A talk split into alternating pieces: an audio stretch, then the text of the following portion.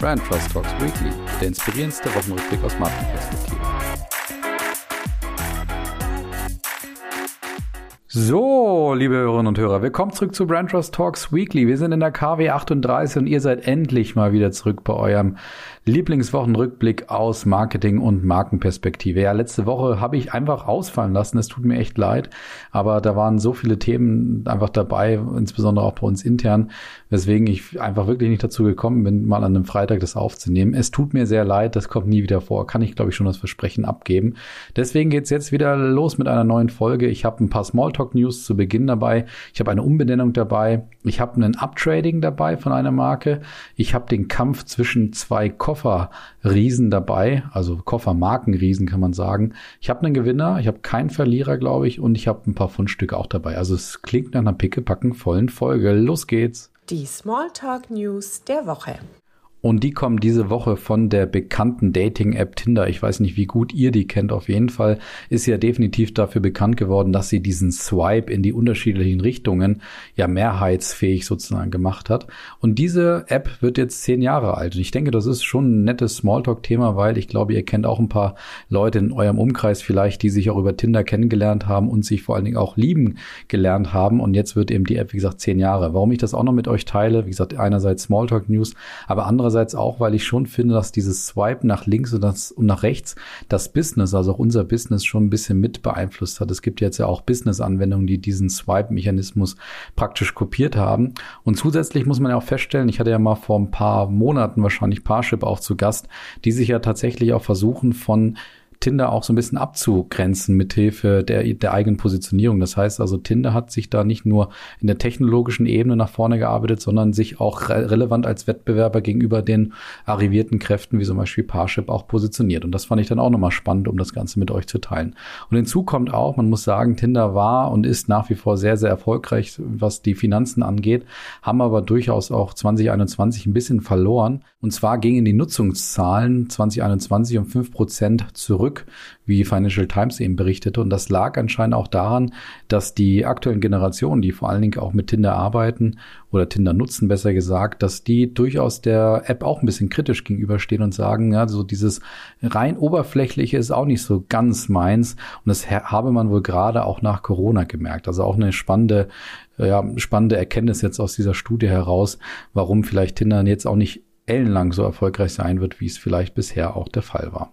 Auf jeden Fall spannende Smalltalk News. Ja, Happy Birthday Tinder. Die Marketing-Themen der Woche. Und da starten wir mit einem Thema, das hätte ich euch gerne auch schon letzte Woche gegeben. Und das ist die Umbenennung vom Karrierenetzwerk Xing, beziehungsweise von dem Recruiting-Segment bei Xing. Also Xing hat sich in dem Bereich nicht direkt umbenannt. Und Xing, das E-Recruiting-Segment von Xing heißt jetzt OnlyFans. Äh, sorry, ich meinte OnlyFi natürlich.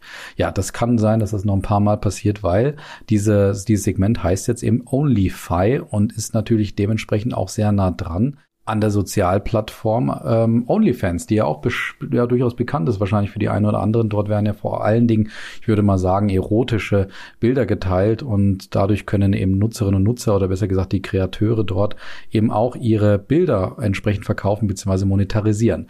Und Xing ist jetzt mit seinem E-Recruiting sehr nah dran vom Naming her.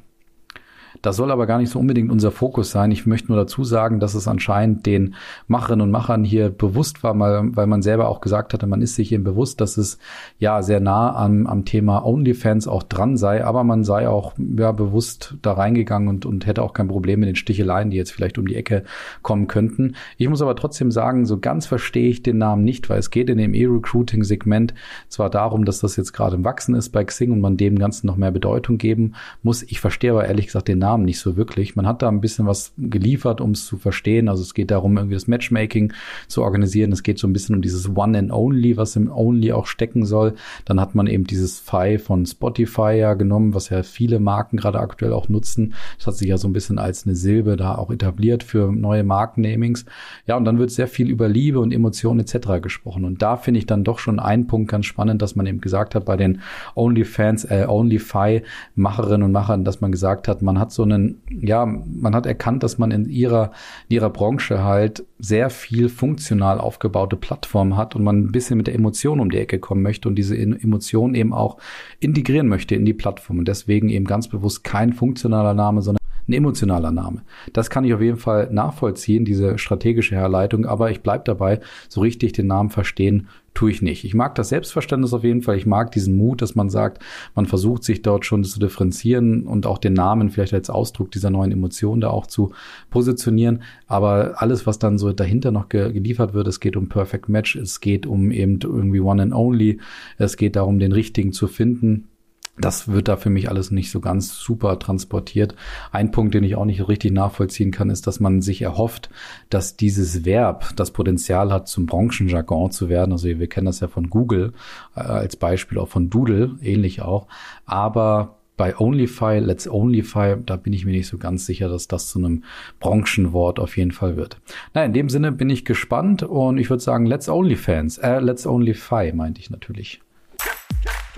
Und dann kommen wir zum zweiten Thema und das ist Douglas, die jetzt eine interessante Uptrading-Strategie verfolgen, dass Douglas immer mehr auch versucht, so das ganze Thema Parfümerie oder ihre eigenen Shops auch weiter abzutraden. Das ist inzwischen bekannt. Das ist eine Kampagne oder eine Strategie, die sie seit einigen Jahren ja auch schon verfolgen. Und jetzt haben sie auf der Düsseldorfer Kö einen echten, einen echten Beauty Store jetzt entwickelt, wo du so einiges machen lassen kannst. Und zwar kriegst du dort natürlich nicht nur Kaffee und eine super Beratung oder ähnliches, sondern du kannst auch die Sachen in einer wirklichen edlen, in einem edlen Umfeld auch ausprobieren und wirklich dich mal beraten lassen. Du kannst einige Behandlungen durchführen lassen, von Anti-Aging bis hin zu Microneedling, Peeling und allem möglichen, was man so halt machen kann. Also es ist ein echter Beauty Store, kann man sagen. Und das alles direkt unter der Marke Douglas. Und was man auch machen lassen kann, auch spannend, man kann sogar minimal invasive Eingriffe dort durchführen, weil es so ja gewisse Beauty Corners dort gibt, beziehungsweise eben so, so Behandlungsräume gibt, in die man sich dann mal auch verabschieden kann, um dieses Ganze eben mit sich machen zu lassen. Auf jeden Fall spannendes Uptrading-Konzept von Douglas, dass die jetzt versuchen, wirklich sich da nochmal ihre eigene Marke noch weiter aufzuwerten und ja, vielleicht sich auch ein bisschen davon zu lösen, dass man nur so ein funktionaler Parfümerieverkäufer ist. Und das finde ich auf jeden Fall eine spannende Geschichte ist, wie gesagt, ähm, schon seit einigen Zeiten das, was sie auch verfolgen. Ob das auf der Kö funktioniert, bin ich sehr gespannt, aber ich traue der Marke definitiv zu. Ja, wir werden das mal beobachten und ich bin mal gespannt, was da noch so rauskommt. Beim dritten Thema sind wir, wie gesagt, beim Kampf der Schwergewichte aus dem Koffermarkt. Und das sind zum Beispiel Tumi, die aus meiner Sicht nicht ganz so bekannt sind wie Remova, aber doch hochpreisiger sind. Und der zweite ist, wie gesagt, Remova, den man ja auch aus Deutschland auch kennt. Ein Kölner Unternehmen, das nicht nur in Deutschland inzwischen aber produziert, sondern auf der ganzen Welt produziert. Die aber sicherlich bekannt sind für ihren Hartschalenkoffer, diesen metallenen oder Aluminium-Hartschalenkoffer, der, glaube ich, auch gerade, ich sag mal, in der beruflichen Nutzung sehr bekannt und beliebt auch ist. Und dass die beiden Marken jetzt natürlich um die Ecke kommen mit ihren neuen Kampagnen, ist, ist, kommt nicht von ungefähr. Das liegt natürlich daran, dass wir immer weniger auch von Corona und von den Pandemie-Maßnahmen bemerken und auch die Einreisebedingungen jetzt praktisch nicht mehr so vorhanden sind in der Form, wie es die letzten zwei Jahre der Fall war. Und deswegen kommen jetzt auch diese Koffermarken um die Ecke. Und da finde ich schon spannend, was die für einen Weg jetzt auch gehen, welchen, ja, ich sag mal, welches Marketing sie auch verfolgen. Und da sieht man durchaus unterschiedliche Art und Weisen, die ich aber mal mit euch teilen möchte. Die erste Variante, die wir mal unter die Lupe nehmen, kommt von Tumi. Wie gesagt, Tumi ja auf jeden Fall eine Marke, die sehr, sehr bekannt ist in gewissen beruflichen Netzwerken, einfach weil sie eine unglaubliche Langlebigkeit und Bestands- oder Widerstandsfähigkeit auch hat. Und genau das stellt Tumi jetzt in ihrer Kampagne auch in den Mittelpunkt. Das machen sie allerdings mit Hilfe von einigen Testimonials und diese Testimonials ja, sind durchaus sehr selektiv, sehr bewusst ausgewählt und ich glaube auch nicht ganz so billig, weil da ist zum Beispiel der Formel 1 Pilot Lando Norris dabei oder auch der Fußballstar von den Tottenham Hotspurs Heung-Min Song, ehemalig ja auch in Deutschland gespielt und dann noch eine Sängerin auf jeden Fall und auch ein weiterer Abenteurer, glaube ich, ist das, der ebenfalls als, als Testimonial zugesagt hatte. Und was man bei diesen Kurzfilmen von Tumi sieht, die durchaus aufwendig produziert wurden, dass man eben sieht, welche ja, Langlebigkeit bzw. Widerstandsfähigkeit diese Koffer auch aushalten müssen, weil eben genau diese Testimonials ja gerade dafür bekannt sind, unheimlich um die Welt zu jetten. Also Heung-Min Son zum Beispiel ist ja Koreaner, ähm, der eben in England spielt und der ist dafür bekannt, dass er als einer der Spieler gilt, der die meisten Kilometer im Jahr hinter sich lässt, weil er eben ständig um den Globus fliegt für die Nationalspiele etc. und dann natürlich auch wieder zurück nach England. Und dementsprechend ist er ein wunderbarer Testimonial, der eben erklärt und zeigt, also so ein bisschen auch in Szene setzt, wie er seinen Koffer auch nutzt oder wo er den auch braucht, aber einen ganz authentischen oder einen authentisch nach gestellten Szenen definitiv. Und insgesamt geht es dann darum, dass man einfach diese unterschiedlichen Leute dabei zeigt, wie sie wachsen und wie sie so mit ihren Herausforderungen des Alltags auch umgehen können und auch müssen und vor allen Dingen natürlich in ihrem Jet-Set-Leben auch umgehen müssen. Und genau das wird jeweils von Tumi begleitet. Finde ich eine sehr schöne Story und insgesamt einen sehr schönen Spot, der ja auf der Meta-Ebene oder so ein bisschen auf der subtilen Ebene zeigt, welche, welche Folgen oder welche Konsequenzen eben so das Leben auch auf den Koffer haben kann und was er deswegen auch haushalten muss.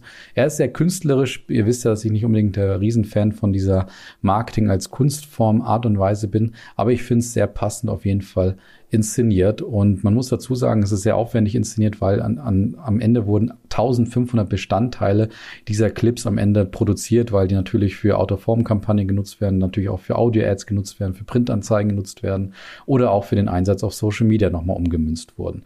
Definitiv eine spannende Story und Kampagne. Kommen wir mal zu Remova, die es ein bisschen anders machen. Die haben keine Testimonials. Ich finde aber auch deren Ansatz sehr, sehr gut, weil Remova die eigene Ingenieurskunst in den Mittelpunkt stellt und man sieht, sieht dort einen Spot, der geht circa eine Minute, ist auch sehr künstlerisch angehaucht, komme ich aber gleich nochmal dazu. Aber man sieht die Hochzeit von den beiden Teilen des Hartscheinkoffers. Das nennt man anscheinend in der Ingenieurskunst bei Remova tatsächlich Hochzeit.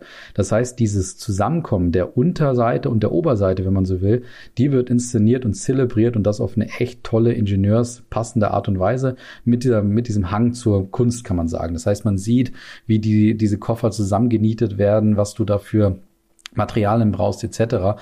Und das finde ich eine, eine sehr schöne Art und Weise, mal das Thema Ingenieurskunst aus einer anderen Perspektive zu zeigen. Mit dem Hang zum, zur Kunst, vielleicht ein Tick zu künstlich sogar für mich. Aber was ich dabei schön finde, ist, man sieht in diesem Spot auch so ein paar so Kunstinstallationen, an denen eben dann die Produktion auch gemacht wurde. Und diese Kunstinstallationen werden anscheinend jetzt im Zuge von Veranstaltungen rund um den Globus auch noch weiter eingesetzt, was wiederum die Nachhaltigkeit von Remova auch zum Ausdruck bringen soll. Also auch das finde ich einen sehr gelungenen Spot, auf jeden Fall eine gute Idee mit hier und da ein paar kleineren Abzügen meinerseits, das ist aber vielleicht auch persönlicher Geschmack. Was ich aber daran echt mag bei Remova ist, dass sie dieses Thema Ingenieurskunst in den Mittelpunkt rücken und das mal aus einer anderen Perspektive betrachten. Also auch das, kann, das ist wieder ein schönes Beispiel, wenn man, wie, wie man bei seiner Marke, bei seinem Produkt, bei seiner Stärke bleiben kann, ohne da irgendwie auf unnötig äh, ja, weit entfernte äh, Ebenen zu gehen. Und dann kommen wir zum Gewinner und der ist, glaube ich, kurz erklärt diese Woche. Der Gewinner der Woche. Und der Gewinner ist der 83-jährige Yvonne Chouinard, der natürlich der Gründer von Patagonia ist. Und ich glaube, es gab nichts, was letzte Woche mehr auf LinkedIn geteilt wurde und auf Facebook und wo auch überall geteilt wurde, in den News natürlich auch, dass nämlich besagter Gründer und Eigentümer von Patagonia jetzt sein Unternehmen weitervererbt. Und jetzt kommt natürlich der Clou an der ganzen Sache. Er hätte das Unternehmen natürlich verkaufen können, er hätte unterschiedliches damit machen können, mit dem Geld anfangen können etc. Aber Patagonia wäre nicht Patagonia, wenn Yvonne Joinard nicht erstens eben der Gründer und Eigentümer wäre und er nicht zweitens natürlich eine gute Idee damit hat, was er denn eigentlich mit seiner Marke und mit seinem Unternehmen tun soll.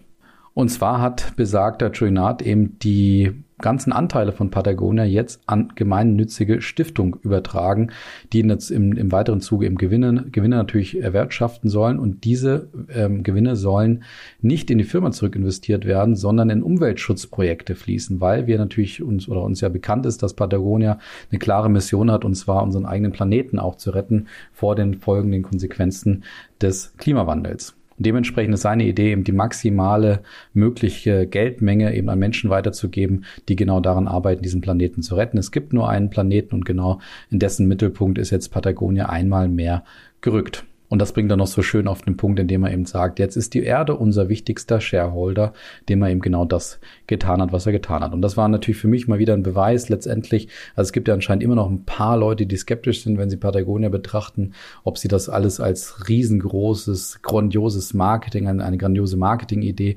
verstehen sollen oder vielleicht auch vermuten dahinter, wie sich Patagonia eben gibt und wie sie sich auch natürlich dann hier und da mal im Marketing auch positionieren. Aber ich glaube, spätestens jetzt soll, sollte deutlich sein, das, was Patagonia Patagonia dort macht, mit allem, was dazugehört, inklusive dem Eigentümer, das kommt von Herzen. Das ist die echte Leidenschaft dieses Unternehmens und das ist keine riesengroße Verschwörungstheorie, wo es nur darum geht, dass wir ein paar mehr Produkte von denen kaufen.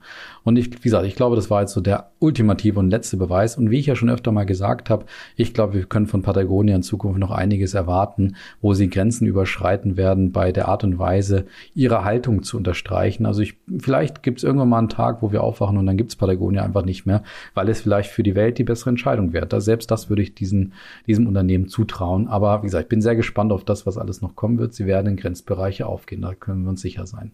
Und damit kommen wir zu den Fundstücken diese Woche. Die Fundstücke der Woche. Beim ersten Fundstück würde ich mal alle diejenigen ansprechen, die hier einen Porsche 911 fahren. Und das sind natürlich ganz, ganz viele unter den Hörerinnen und Hörern hier, weil die können ab jetzt auch mit einem Dachzelt unterwegs sein und dieses Dachzelt auch nutzen. Und zusätzlich kommt sogar noch eine Anhängerkupplung dazu bei einem 911. Die gab es bisher auch noch nicht. Und ihr habt richtig gehört, als ich dieses Bild gesehen habe von diesem Dachzelt, das auf einem 911 drauf war, habe ich echt gedacht, das ist doch jetzt eine Fotomontage inklusive Aprilscherz, aber es ist ernst gemeint.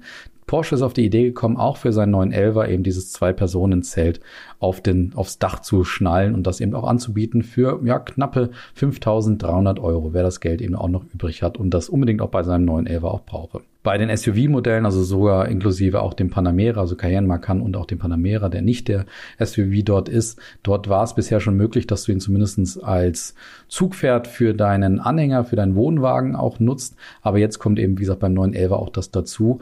Ich hätte mir da bei Porsche ein bisschen mehr Grenze und auch ein bisschen mehr Kante gewünscht, einfach mal zu sagen, naja, dann ist halt einem 911 keine Anhängerkupplung dabei, gehört aber auch nicht dazu. Das Auto ist für was anderes vielleicht auch da und nicht unbedingt sich da auch noch mal so ein bisschen den Geschmäckern auch zu unterzuordnen, sondern einfach mal Kante zu zeigen. Das gehört ja bei Porsche auch dazu. Deswegen bin ich schon ein bisschen überrascht, warum man diesen Weg jetzt geht. Aber Porsche hat dafür beim zweiten Fundstück gleich vielleicht das Ganze ein bisschen wieder kompensiert.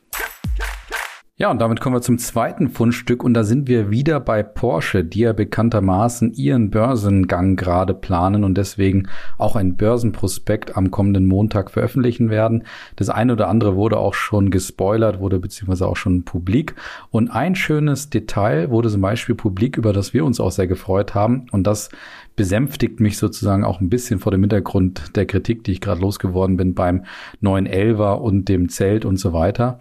Und zwar, dass sie jetzt vorhaben, das Grundkapital von Porsche in 911 Millionen Aktien einzuteilen. Und das ist natürlich ein wunderbares Zeichen und zeigt irgendwie nochmal, ja, in welchen kleinen Bereichen und Details man seine Marke und auch seine Markenkontaktpunkte wiederum managen kann. Und auch sowas, also zum Beispiel auch ein Börsengang und dann auch so ein kleines Detail wie zum Beispiel die Aufteilung des Grundkapitals eben auch eine Möglichkeit ist, etwas, ja, ich sag mal, zu manifestieren und auch, auch da nochmal zu zeigen, wie wichtig einem die eigene Marke ist. Also ein sehr, sehr schönes Beispiel für mich und passenderweise beim Fundstück. Und wie gesagt, es kompensiert so ein bisschen das, was sie sich da mit dem neuen Elver und der Anhängerkupplung geleistet haben, was ich gerade schon beschrieben habe. Ja, und beim dritten und letzten Fundstück, da wird's etwas vulgärer, weil da geht's nämlich um einen Ort, der ist, aufpassen, jetzt wird's vulgär, zum Kotzen schön. Und es geht um das Erzgebirge. Das hättet ihr vielleicht nicht direkt erwartet, aber das Erzgebirge hat einen vielleicht auch ein bisschen überraschenden YouTube-Hit gelandet, der jetzt inzwischen schon ein paar hunderttausend Mal angeschaut wurde. Und zwar geht es um eine Kampagne, die das Erzgebirge entwickelt hat, indem man so eine Art Mockumentary sieht, in dessen Mittelpunkt ein Schauspieler steht, der so eine Mischung ist zwischen Friedrich Lichtenstein und Stromberg und der das Erzgebirge bereist und zwar so genau in der Form, wie man sich es eigentlich vorstellt, nämlich mit weißen Turnschuhen, mit vielleicht einem Rimowa Hartscheinkoffer, also ist auf jeden Fall ein Hartscheinkoffer dabei und so arbeitet er sich so durchs Erzgebirge und sieht so ein paar kleine Details, die ihm eigentlich ja ein Stück weit nicht so unbedingt davon überzeugen, ins Erzgebirge zu gehen, aber gleichzeitig zeigt er auch immer mal wieder so ein paar ganz interessante Details Details aus dem Erzgebirge, die das Ganze natürlich sympathisch machen sollen, weil das Erzgebirge eben mit seinen eigenen Schwächen und auch negativen Vorurteilen sozusagen selber ins Gericht geht, dort ironisch draufblickt und das Ganze mit einem Augenzwinkern wunderbar vermittelt. Und diese Mockumentary geht so knapp fünf Minuten Und dem Schauspieler kann man eben zu folgen, dass er zeigt, es gibt keinen Handyempfang. Er war schon überall, aber eben noch nie am Arsch der Welt, wie, wie zum Beispiel im Erzgebirge. Und es ist irgendwie schön wie in Kanada, aber es ist so wirklich zum Kotzen schön. So hat er das dann nochmal gesagt. Und dieses ganze, diese ganze Idee kommt nicht von ungefähr, sondern man hatte ganz bewusst gesagt, man hat so ein bisschen die Leute auch in den Metropolen des Landes auch im Blick bei dieser Kampagne und möchte gerade mit dieser ironischen Art und Weise natürlich Aufmerksamkeit generieren und vielleicht dadurch auch Sympathiepunkte Punkte einfach sammeln, dass vielleicht der ein oder andere sich auch überlegt, ins Erzgebirge zu ziehen. Und das hat bisher wahrscheinlich, zumindest was die Aufmerksamkeit angeht, ganz erfolgreich funktioniert. Ich glaube nicht zwangsläufig, dass jetzt diese Kampagne wirklich dazu führen wird, dass jemand umzieht, weil dafür fehlen so ein bisschen die Attraktivitätstreiber. Ich muss aber sagen, dass ich das Erzgebirge hier sehr sympathisch finde und dieses Video auch sehr gut finde, auch wenn diese Art des Weak Positionings jetzt schon auch hier und da mal gang und gäbe ist und auch jetzt ein ganz nettes Muster ist, was der ein oder andere auch gerade Destinationen übrigens immer mal wieder nutzen. Graz hat das ja letztes Jahr schon mal gemacht. Da haben wir auch hier drüber berichtet. Aber ich bin sehr gespannt, wie gut das läuft. Auf jeden Fall muss man dem Erzgebirge noch ein Lob aussprechen, weil ich war auch auf, auf der Webseite, das habe ich mir dann angeschaut und da war schon einiges gemacht. Also ein eigener Podcast und alles Mögliche, was da noch so dazu kam. Da hat man sich auf jeden Fall ein bisschen was getraut, da investiert man ich bin eben gespannt, ob nach dieser lustig gemeinten Kampagne noch so ein bisschen was kommt, so zum Thema Attraktivitätstreiber und Stärken und Leistungen, warum ich dann zum Beispiel die Metropole hinter mir lassen sollte, um ins Erzgebirge zu ziehen. Aber guckt euch auf jeden Fall, der Film ist, der ist definitiv ähm, sehr unterhaltsam und ja, sehr lustig, deswegen, das ist eine Unterhaltung wert und ist völlig zu Recht in den Fundstücken.